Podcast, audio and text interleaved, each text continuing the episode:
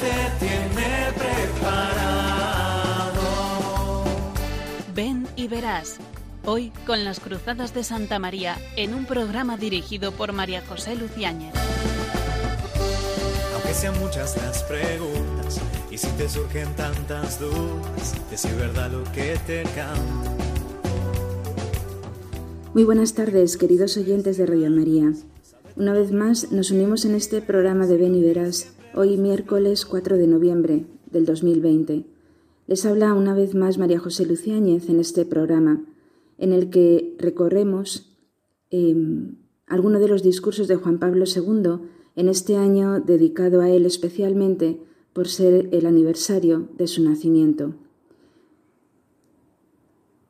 Hoy es San Carlos Borromeo, este santo que celebra la Iglesia y justamente eh, un 4 de noviembre del año 1982 le cantábamos al Papa en su santo, porque celebraba San Carlos como, como su onomástica.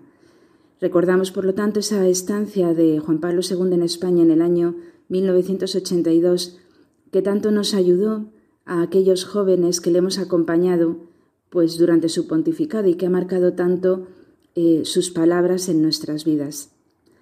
Hoy en concreto nos vamos a situar en aquella última visita que, realizó a nuestro país en el año 2003 con motivo de la canonización de cinco santos españoles en la Plaza de Colón de Madrid.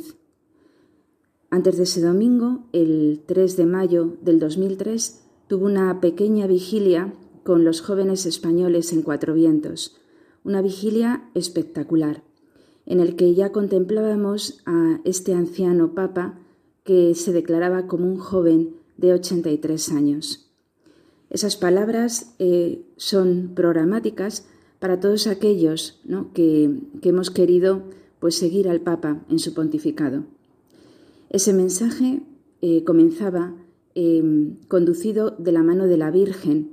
Estábamos en el mes de mayo y, por supuesto, la Virgen era quien nos acompañaba, por eso habló del rosario en aquel mensaje. María, decía, es la madre cercana, discreta y comprensiva, es la mejor maestra para llegar al conocimiento de la verdad, a través de la contemplación. Eh, decía en ese discurso que el drama de la cultura actual es la falta de interioridad, la ausencia de contemplación. Comentaba que sin interioridad la cultura carece de entrañas, es como un cuerpo que no ha encontrado todavía su alma. ¿De qué es capaz la humanidad sin interioridad? Y decía, lamentablemente conocemos muy bien la respuesta. Cuando falta el espíritu contemplativo, no se defiende la vida y se degenera todo lo humano. Por eso nos invitaba a formar parte de la escuela de la Virgen María. A mí me parece que estas palabras ¿no? Em, que él señalaba con su vida, ¿no? Eh, veíamos a un papa mm, ya avanzado en edad y también en cierto modo enfermo. El drama de la cultura actual es la falta de interioridad. Por eso les invito a que pensemos también en esta afirmación. El drama es la, la falta de interioridad. Y decía, os invito a formar parte de la escuela de la Virgen María. Ella es modelo insuperable de contemplación y ejemplo admirable de interioridad fecunda, gozosa y enriquecedora. Ella os enseñará a no separar nunca la acción de la contemplación. Y por eso nos indicaba que así se podía contribuir mejor a hacer realidad un gran sueño, el nacimiento de la nueva Europa del Espíritu. Es un breve discurso el que tuvo Juan Pablo II en Cuatro Vientos en el 2003, pero a mí me parece esencial porque recalca ya casi al final de su vida, entregó su alma a Dios en el 2005 y esto era mayo del 2003, eh, señala en ese discurso las claves esenciales de su pontificado cuyas consecuencias, eh, precisamente por no vivirlo, estamos experimentando hoy esa falta de interioridad, eh, el carácter primordial de la unión de contemplación y acción, el drama de Europa. Él señalaba que una Europa fiel a sus raíces cristianas, no encerrada en sí misma, sino abierta al diálogo y a la, a la colaboración con los demás pueblos de la tierra? Una Europa consciente de estar llamada a ser faro de civilización y estímulo de progreso para el mundo, decidida a unar sus esfuerzos y su creatividad al servicio de la paz y de la solidaridad entre los pueblos, esa Europa sería la nueva Europa del Espíritu, aquella que podría irradiar la luz de la fe, que es esencia de sus raíces, al resto del mundo, por lo cual la paz sería una realidad. Habla también de la paz, habla de los jóvenes como artífices de paz. Eh, dice, sabéis bien cuánto me preocupa la paz en el mundo. Por eso eh, es un don de lo alto que tenemos que pedir con insistencia. Y nos comprometía, nos pedía que fuéramos operadores y artífices de paz. Venced la enemistad con la fuerza del perdón. Manteneos lejos de todo, toda forma de nacionalismo exasperado, de racismo y de intolerancia. Testimoniad con vuestra vida que las ideas no se imponen, sino que se proponen. Por eso eh, estaba dirigido claramente a los jóvenes como los artífices de la paz ahora mismo. Em, precisamente invitaba a que fuéramos constructores de un mundo mejor, auténticos hombres y mujeres pacíficos y pacificadores, y lo seríamos viviendo la experiencia del amor de Dios e irradiando la fraternidad evangélica. Justamente el título de la encíclica eh, de la última encíclica del Papa Francisco, Fratelli Tutti, todos hermanos. Pues este discurso también nos da las pistas para poder ser, todos eh, esos hermanos que Dios quiere que seamos. Mm, el discurso no tiene ningún desperdicio, porque propone también, en relación a Jesucristo, vivir con confianza el encuentro con Jesús de hecho, impulsa, id con confianza al encuentro de Jesús. Dice, y no tengáis miedo de hablar de Él. Solo aquel que se ha encontrado con Jesucristo no tiene miedo de hablar de Él, porque Cristo es la verdadera respuesta a todas las preguntas sobre el hombre y su destino. Por eso eh, nos invitaba a ser apóstoles de nuestros coetáneos. Por lo tanto, la falta de interioridad y una vivencia eh, de la interioridad como lugar donde el hombre se encuentra a sí mismo y por lo tanto encuentra a Dios, y lo propone como el drama de la cultura actual y también de la de ahora, del 2020. Propone también la unión de oración-contemplación, el drama de Europa como como nación que ha perdido sus raíces y que debe recuperarlas para poder irradiar la luz de Cristo al resto de los pueblos, la paz como, como don de Dios, pero que exige nuestra colaboración y por eso nos invita a ser colaboradores en esta paz. Y por último, eh, la invitación del Papa a ir con confianza al encuentro con Jesús para no tener miedo de hablar de Él. Y por eso nos invita a ser apóstoles. Estas son eh, principalmente las claves de ese mensaje del Papa en aquella vigilia inolvidable de Cuatro Vientos en Madrid en el año 2003. Pero aún hay otro fragmento del discurso que merece la pena ahondar en él. Y por ello nos centraremos en esa parte final del discurso en la siguiente parte del programa. No se vayan, que después de la canción seguiremos con este fantástico discurso de Juan Pablo II.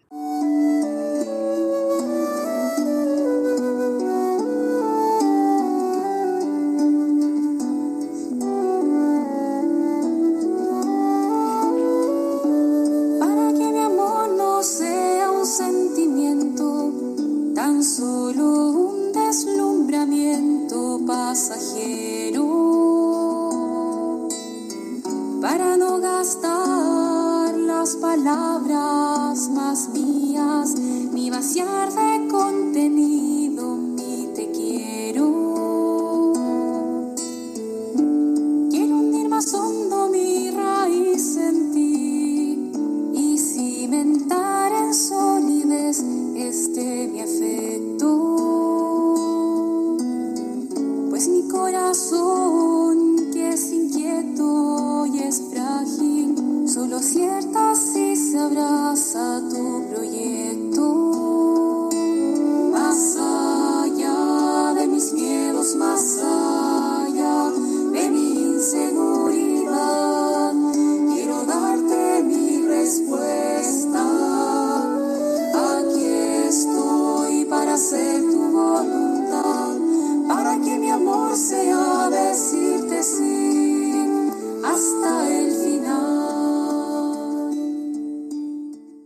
Nos encontramos en la segunda parte del programa, Ven y verás, y en esta parte vamos a tratar de eh, las últimas palabras del Papa Juan Pablo II en la vigilia de Cuatro Vientos en Madrid en el año 2003. Como antes les he indicado, les sigue hablando eh, María José Luciáñez a lo largo de todo este programa de Beniveras. Vamos a escuchar directamente estas palabras de Juan Pablo II, ya avanzado en edad, enfermo, em, que con toda la fuerza que podía dirigía a los jóvenes que allí se congregaban, un millón. Era la cifra que se daba en aquellos momentos y que no, no se ha retirado de las noticias de aquel memorable 3 de mayo del 2003. Vamos a escucharle directamente. La evangelización requiere hoy con urgencia sacerdotes y personas consagradas.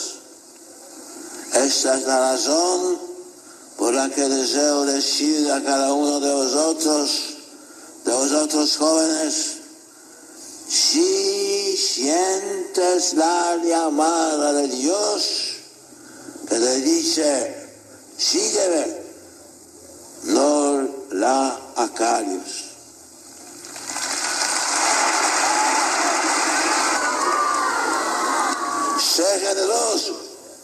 Responde como María, ofreciendo a Dios el sí gozoso de tu persona y de tu vida. Os doy mi testimonio. Yo fui ordenado sacerdote cuando tenía 26 años. Desde entonces han pasado 56.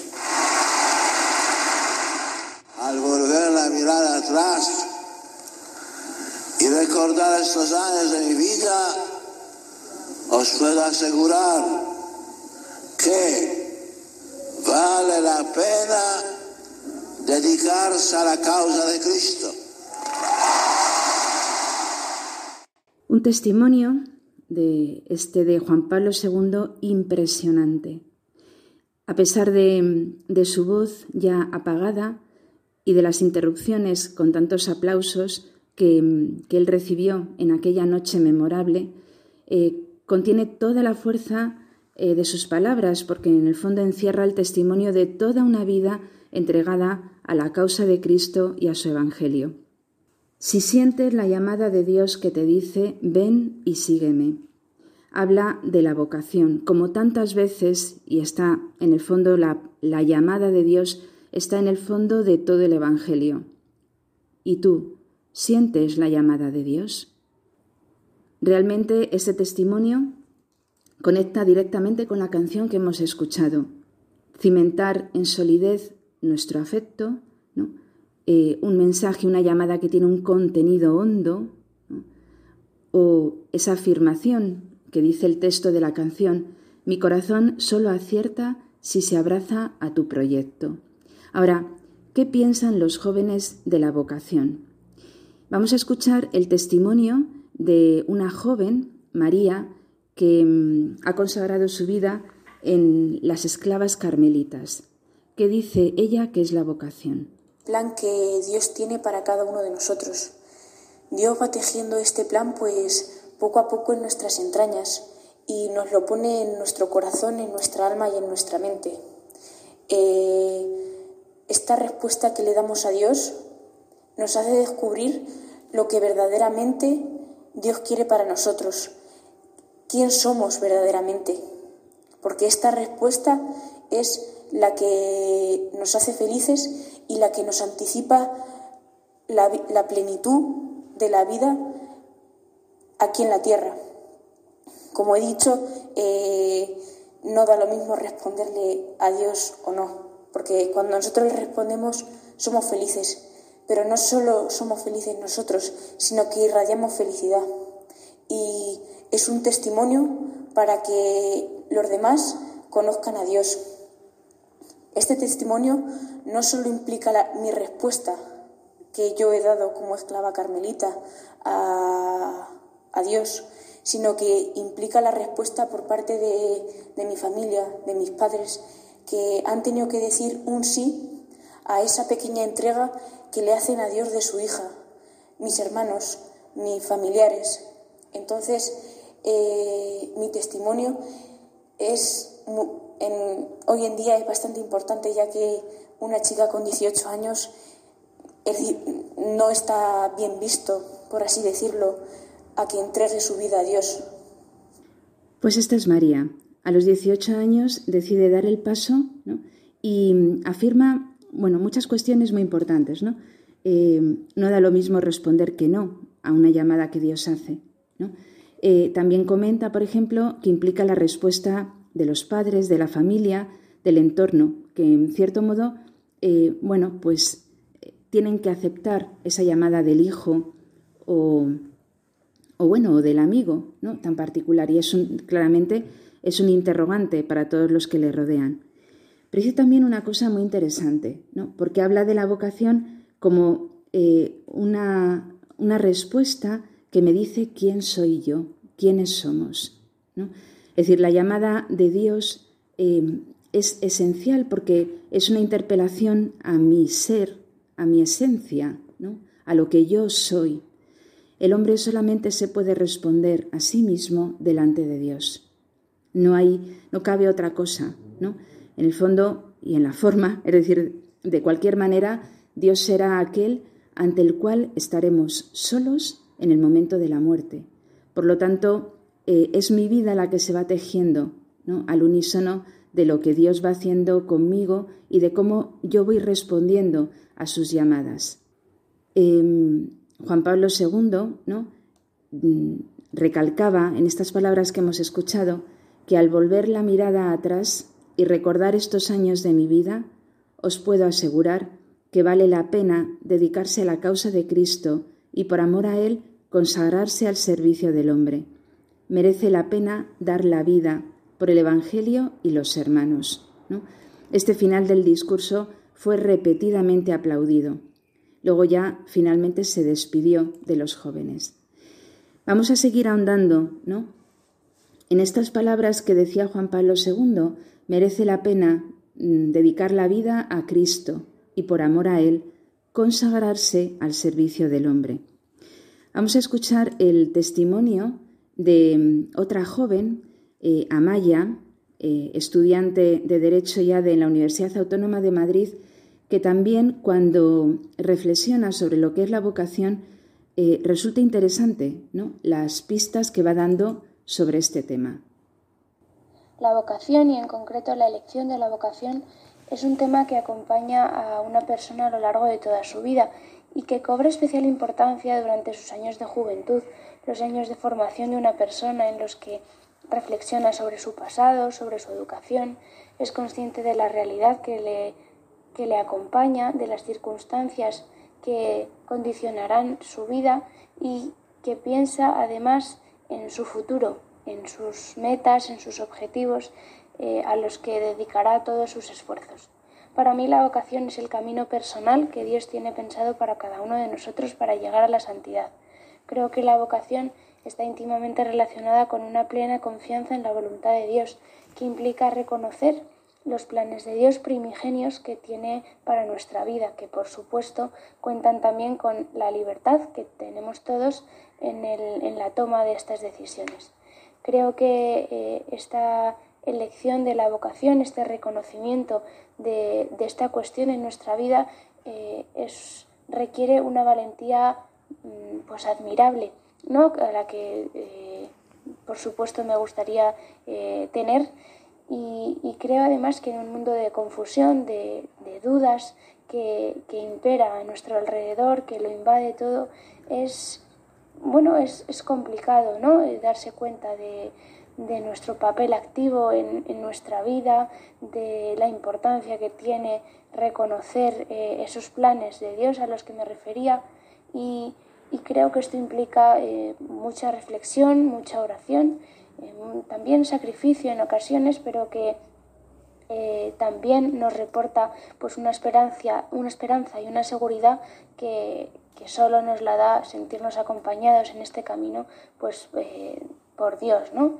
Creo que el reconocimiento y la respuesta a esta vocación eh, tiene una importancia vital en, nuestra vida, eh, ya que es, en definitiva lo que llena de sentido ¿no? a nuestra vida y, creo que tomar decisiones correctas y, tempranas sobre esta cuestión eh, nos puede ayudar mucho a alcanzar este, este, fin al que debemos enfocarnos al igual que, decía que este reconocimiento de la vocación nos afecta en nuestra vida interior, en nuestros planes de futuro, creo también que tienen muchísima importancia el reconocimiento de esta vocación en el mundo que nos rodea, que, los cristianos asumamos esta, esta, realidad, este papel activo, como decía antes, que tenemos en nuestra vida, eh, significa en definitiva eh, aceptar nuestra naturaleza que tiende que tiende siempre hacia Dios,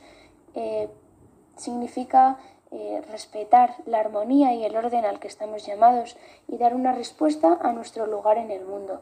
Eh, creo, que, creo que si hiciéramos todos esto en un, en, un, mundo ideal, en, en, un mundo que, que, Dios tiene pensado, creo que respetaríamos ¿no? el, la voluntad de Dios y, y en definitiva es lo que nos haría felices a todos. Por eso creo que, la vocación es, es un tema eh, verdaderamente importante eh, que tenemos que plantearnos y que, como decía al principio, eh, no es algo inamovible, que, bueno, simplemente es una decisión importante.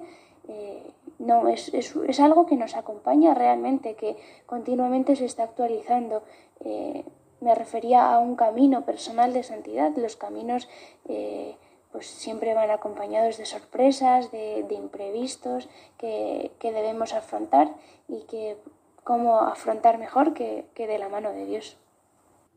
Bueno, pues esta es eh, la impresión, ¿no? la, la vivencia que tiene Amaya sobre lo que es la vocación. Creo que es muy interesante ¿no? lo que Amaya nos comenta en, su testimonio, eh, porque habla primeramente de que exige reflexión. Uno contempla su vida, su pasado, su juventud, las circunstancias de la vida, de su vida. Lógicamente, en esa reflexión que hace sobre la vida también se interpela sobre los, eh, las entradas de Dios en la vida, cómo ha ido circulando la propia vida y cómo Dios interfiere en mi vida y va llamando, actuando, yo voy respondiendo. Es decir, exige reflexión. De aquí la importancia que tiene la vida de interioridad a la que Juan Pablo II se refería en el discurso que, que decía a los jóvenes. La importancia de unir la oración, la contemplación con la acción, porque yo voy en comunicación constante con Dios y al mismo tiempo voy haciendo mi camino. Decía también Amaya ¿no? que implicaba una plena confianza en la voluntad de Dios, porque Dios quiere lo bueno, lo mejor para mí. También decía que en muchas ocasiones implica sacrificio, pero ¿cómo no voy a responder a lo que Dios quiere de mí? Por eso ella señalaba que hay que respetar ¿no? lo que Dios eh, quiere de mí, porque es trascendental que yo responda. Hablaba de respetar el orden, ¿no? Un orden en la vida, Dios quiere lo mejor para mí, por lo tanto, eh, una llamada es sagrada y yo no la puedo desperdiciar. Y luego hacía referencia también a que la vocación eh, se relaciona directamente con una misión, un papel que yo tengo en la vida.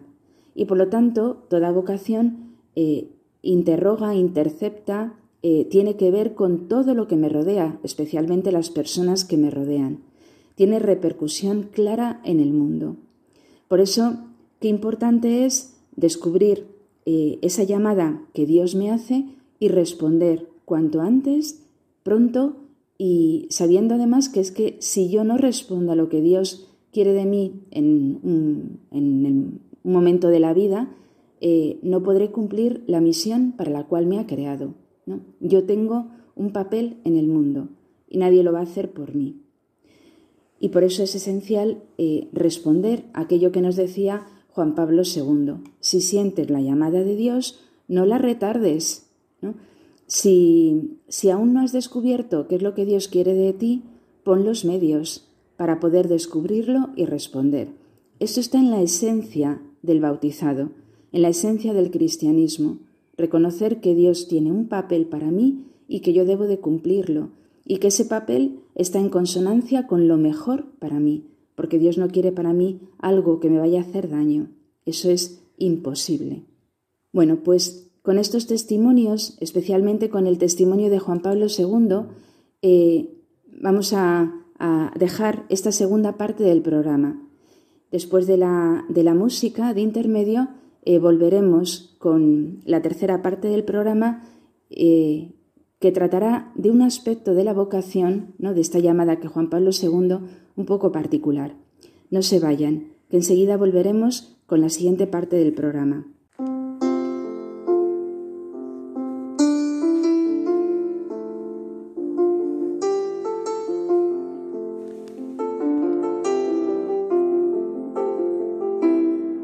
Señor, toma mi vida nueva antes de que la espera desgaste años en mí.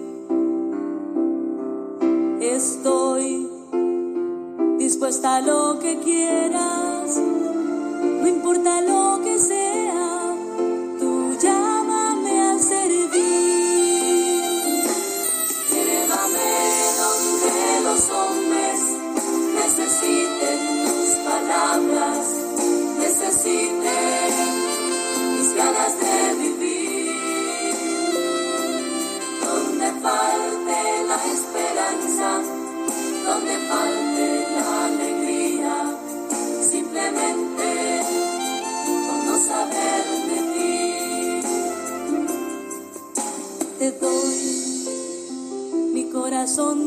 Little.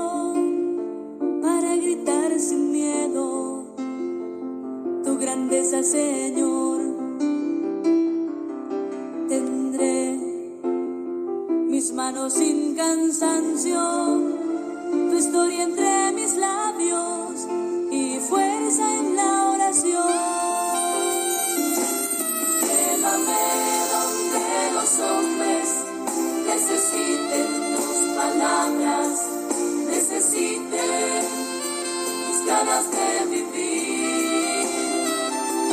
Donde falte la esperanza, donde falte la alegría, simplemente por no saber de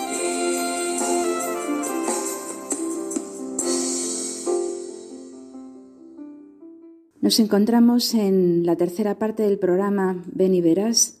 Les habla María José Luciáñez y invitamos a todos nuestros oyentes, especialmente los jóvenes, a que nos escriban a la dirección de correo ven y verás 2 arroba radiomaria.es, consultando lo que deseen acerca del tema de la vocación, el discernimiento o otras, otros temas que se vayan tratando en los distintos programas. Dice la canción que acabamos de escuchar, Llévame donde los hombres necesiten tus palabras, donde falte la esperanza. Estas palabras de la canción mm, nos introducen en la tercera parte del programa, que, como recuerdan nuestros oyentes que han escuchado eh, las partes anteriores, eh, trata especialmente sobre unas palabras de Juan Pablo II en la vigilia que tuvo con los jóvenes en el año 2003, el 4 de mayo, el 3 de mayo, en concreto, en Cuatro Vientos. Una visita que el Papa hizo a España, a Madrid, con motivo de la canonización de cinco santos españoles. En este discurso que el Papa hacía a los jóvenes, eh, hablaba de varios temas muy importantes y uno de ellos el tema de la vocación. Si sientes la llamada de Dios, no, no la desoigas, ¿no? ponte en marcha para responder. Y mm, esta última parte eh, pensaba mm, que sería bueno contar un testimonio que tiene mucho que ver con, los momentos que estamos viviendo actualmente en España y en el mundo entero. Como saben algunos de nuestros oyentes, eh, yo particularmente eh, debo en parte mi vida ahora mismo pues a las oraciones de tantas personas que han rezado por mí y seguro que entre los oyentes hay algunos de ellos, porque me consta que el director del programa Radio María, de los programas de Radio María, eh, pues pedía oraciones en concreto por mí. Eh, cuando vine de la Javierada, que este año, eh, la primera Javierada, el 6, 7 y 8 de marzo, a la vuelta empecé a encontrarme mal y nada, ya me metí en la cama con mucha fiebre y al cabo de unos días pues ingresé en el hospital ya pues inconsciente. Em, posiblemente afectada por el virus o no, pero tuve una neumonía muy grave eh, clarísima eh, que por todos los síntomas era producida por, por este virus del que todos sabemos tanto. No voy a contar los detalles de, que he experimentado en este tiempo, salvo los que se puedan referir a Dios, que es lo que quería ahora mismo explicar. Y ya de paso, pues dar las gracias eh, de corazón a todos los que han ofrecido oraciones y sacrificios por mi curación. Pero quiero sobre todo dar gracias a Dios, de este tiempo ¿no? que ha transcurrido y que, bueno, ha sido muy grave porque estuve a punto de perder la vida, eh, yo he sacado tres lecciones en grande, luego después lecciones pequeñitas, muchas. Eh, aún me queda de recuperación, pero puedo decir que hay tres cosas que he aprendido y que se viven eh, perfectamente en este tiempo que he vivido yo. La primera y que quizá lo inunda todo es la gratuidad. Em, es decir, dar gracias a todos y especialmente a los que han rezado y sobre todo a todo el personal sanitario que ahora lucha denodadamente pues por salvar las vidas ¿no? de tantos enfermos. Por eso yo cuando ahora mismo hablan de un médico, una enfermera, un celador, eh, bueno, cualquiera de los grados ¿no? de, de las personas que atienden ahora mismo a los enfermos, solamente me queda rezar y dar gracias inmensas a cada uno, especialmente a los que me han tratado, pero por, por extensión a todos los demás. Luego he aprendido la primera lección que en el fondo todo tiene que ver con la vocación, porque la vocación es la misión ¿no? que Dios tiene para ti en este mundo. Y yo reconozco que para mí este tiempo de enfermedad y de prueba eh, forma parte de mi llamada y de mi misión en el mundo. Como van a ver a lo largo de, de esta pequeña exposición, he aprendido también que el hombre es muy frágil, ¿no? Y esta condición de la fragilidad humana es necesario que lo tengamos siempre presente y en cuenta. Y en cuenta. El hombre es muy débil, es muy frágil, mucho más de lo que cree, esta lección yo creo que la, observamos todos ¿no? cuando vemos el panorama de, la pandemia, pero cuando se vive en la propia naturaleza, pues ayuda mucho más. Eh, yo me desperté después de casi tres semanas de, de, sedación, de estar dormida en la UCI. Me desperté casi tres semanas después de ingresar y comprobé que no podía mover absolutamente ni un músculo de mi cuerpo. Eh, yo que siempre he sido muy activa, he hecho deporte, me encanta la montaña, em, bueno, mm, he hecho siempre muchas cosas, ¿no? Y de repente me veo completamente paralítica, inmóvil, no podía hacer nada, era completamente dependiente para todo, de todo lo que hacían conmigo o dejaban de hacer. Mi experiencia de la fragilidad espero que nunca se me olvide, porque en el fondo es el punto de partida para reconocer que, hay, que todos son más grandes que tú y que, Dios es más grande que todo. Eh, entonces, la debilidad humana como principio para reconocer eh, la misión de un ser tan pequeño y al mismo tiempo tan grande para Dios. Esa experiencia nunca la olvidaré. Recuerdo que uno de mis primeros momentos de conciencia, cuando fui eh, realmente, bueno, consciente valga la redundancia de mi, de mi inutilidad, me acordé de aquellas palabras ¿no? de, de San Ireneo, de León, creo que son, lo propio del hombre, lo propio de Dios es hacer, lo propio del hombre dejarse hacer. Y pensé, ahora me toca dejarme hacer, pero dejarme hacer en el plano físico, eh, fundamentalmente dejarme hacer por, por las enfermeras, pero también dejarme hacer por Dios. Ahora es cuando toca el momento en el cual Dios es el protagonista. Ojalá esto no se me olvidara, porque siempre vivimos en, en, un mundo en el cual yo tengo que hacer, tengo esto, tengo lo otro, vamos de, de actividad en actividad sin quedarnos quietos. El Papa Juan Pablo II, como hemos dicho anteriormente, decía que el drama de la cultura moderna es la falta de interioridad, la falta de contemplación. Y por eso, ¿no? la quietud, la calma, la serenidad en nuestra actividad diaria es esencial para poder descubrir a Dios. Por eso mi fragilidad. No, no soy, soy muy poca cosa. Ese es un, un conocimiento muy importante. Otra lección, ¿no? Eh, o sea, primero la gratuidad, la debilidad humana, la fragilidad humana, que vuelvo a repetir, espero que no se me olvide. Luego fui recuperando pues la movilidad, gracias a la rehabilitación, fui recuperando ya mis fuerzas, ¿no? Y aún queda por, por recuperar, pero bueno, lo fui recuperando bastante bien, ¿no? Recuerdo eh, como siempre las enfermeras me decían que mm, no me preocupara, que volvería a caminar, volvería a subir las montañas, y esas palabras nunca se me olvidan, ni la enfermera que me lo decía. Tampoco podía hablar, ¿no? porque entre los procesos que experimenté pues estuvo la, perforación de la tráquea y por lo tanto pues también era inútil para hablar, ¿no? Hasta que de repente un día por un método que me dijeron pues pude volver a hablar y bueno y por, el tratamiento de la enfermedad. La segunda lección clara, o tercera, si consideramos como primera la gratuidad, es eh, la experiencia de que Dios es pura misericordia.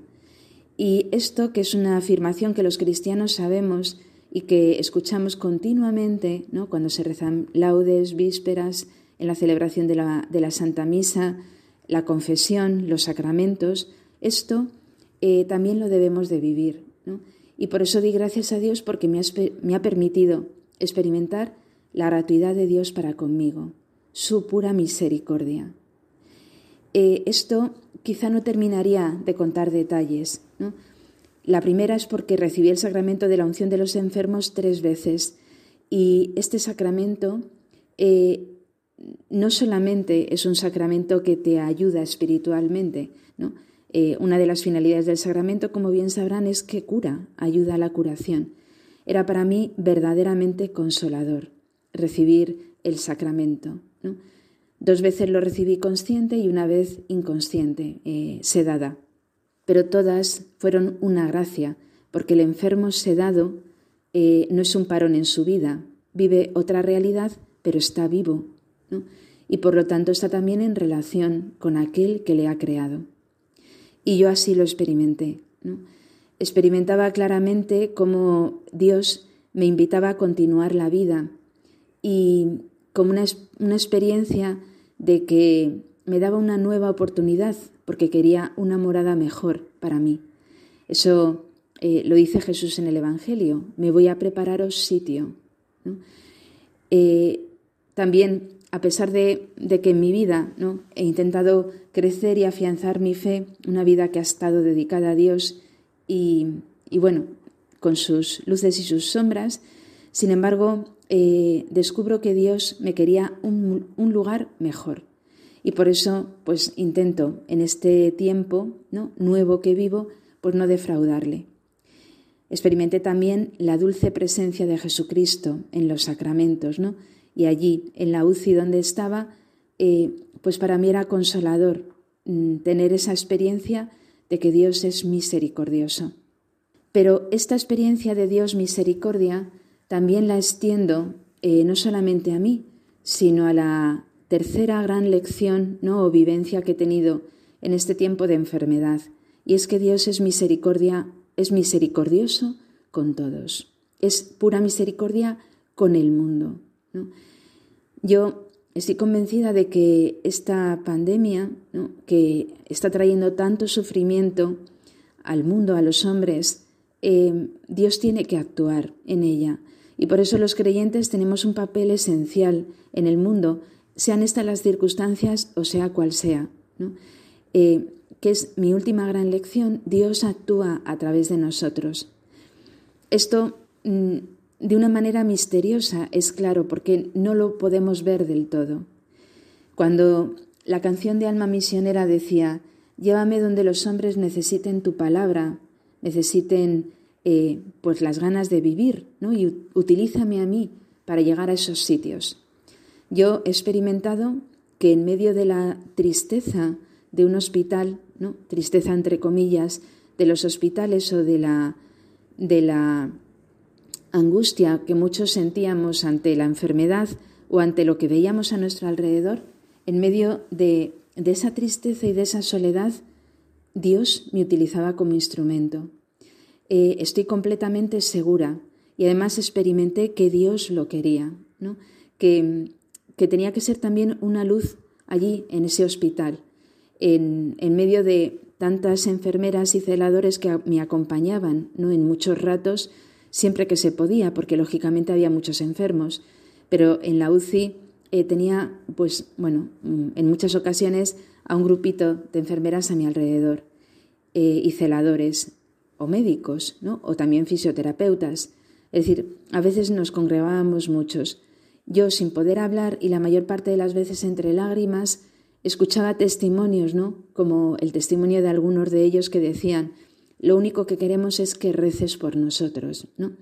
Y yo, por supuesto, en mi silencio y en mis lágrimas decía, eh, con eso contad, ¿no? Yo me voy a ofrecer por cada uno de vosotros. O cuando realmente percibía que mi misión ahora, entre, entre otras, era eh, rezar por todos los sanitarios a partir de ahora y, y acompañarles. ¿no? De hecho, eh, sigo en contacto con algunos de ellos que me trataron a mí y, me siento eh, íntimamente unida en su trabajo y en sus inquietudes del día a día, ¿no? en esta situación a veces tan dramática. Dios quiere que todos los hombres se salven y lleguen al conocimiento de la verdad. Y esta vivencia yo la he experimentado. Todos se deben salvar, ¿no? Y Dios se las tiene que apañar para salvar. Eh, pero claro, necesita sus instrumentos en el mundo. Por eso es necesario, eh, es necesario responder cuando sientes esta llamada, aunque sea una llamada particular en un momento particular. Hay que responder. En este momento particular he tenido la fortuna de poder vivirlo desde la cama de un hospital. Y siempre daré gracias. Siempre daré gracias por este detalle que el Señor ha tenido conmigo. Por eso invito a, todos los que viven la enfermedad de cerca, a todos los que tratan con enfermos, a todos los que cuidan a los enfermos, a todo el personal sanitario. Quizá los que me escuchan estén, conozcan algunos de ellos. Invito ¿no? a, que, a que vivamos esta experiencia y esta vivencia como una llamada particular de Dios. ¿no? Dios es muy bueno y quiere lo mejor para cada uno. Y yo lo reconozco, aun en medio de un terrible sufrimiento, porque estoy a punto de perder la vida. Entonces Dios es bueno y quiere todo para nuestro bien, todo. Eso es la, mayor afirmación de mi vida, de una vocación vivida en mi vida, que ahora, no particularmente, es una vocación a ofrecer los sufrimientos que he tenido y que pueda, pueda seguir teniendo, pues por la salvación de los hombres, ¿no? que es para lo que estamos aquí en la tierra. Pues bueno, con estas pequeñas pinceladas que tienen que ver con el texto de Juan Pablo II, también con la propia experiencia de Juan Pablo II, que ha estado enfermo y muy enfermo, ¿no? y que tiene textos preciosos hablando de esto mismo, pues mm, vamos a ir finalizando este programa de Ven y Verás, hablando sobre la vocación, que no es simplemente una llamada mm, puntual en la vida, sino como Amaya nos ha dicho en su audio, es una llamada de todos los momentos del día y que puede variar a lo largo de la vida de una persona, pero hay que estar siempre en continua consonancia con Dios que nos habla en cada momento. Bueno, pues eh, nos despedimos hasta el próximo programa, deseándoles que tengan un, feliz eh, mes de noviembre, ¿no? hasta que nos volvamos a encontrar en el próximo programa de Ven y Verás, que ya estaremos eh, casi en pleno adviento. Pues muy buenas tardes y hasta el próximo programa.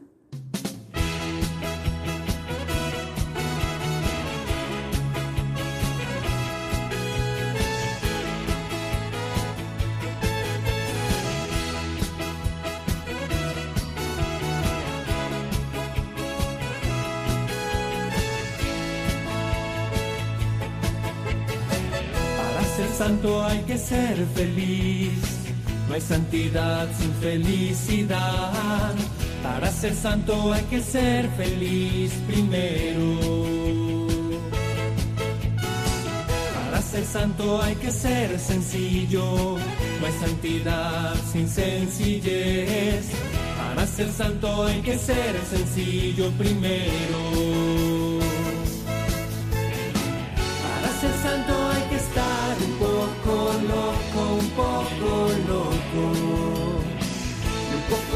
Para ser feliz, un poco loco para ser sencillo, un poco loco para estar enamorado y loco por.